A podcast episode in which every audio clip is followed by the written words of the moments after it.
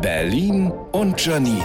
Die spitzeste Zunge der Stadt. Neues aus der Serie Dinge, die ich nicht verstehe, Folge 2080. Die Schlange vor Mustafas Gemüsedöner in Berlin-Kreuzberg.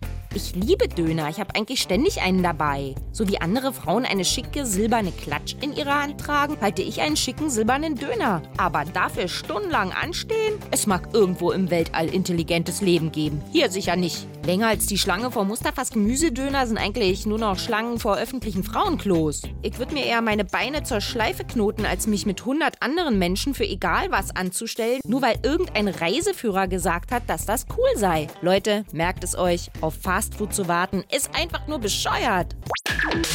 Berlin und Janine. Auch als Podcast auf rbb888.de.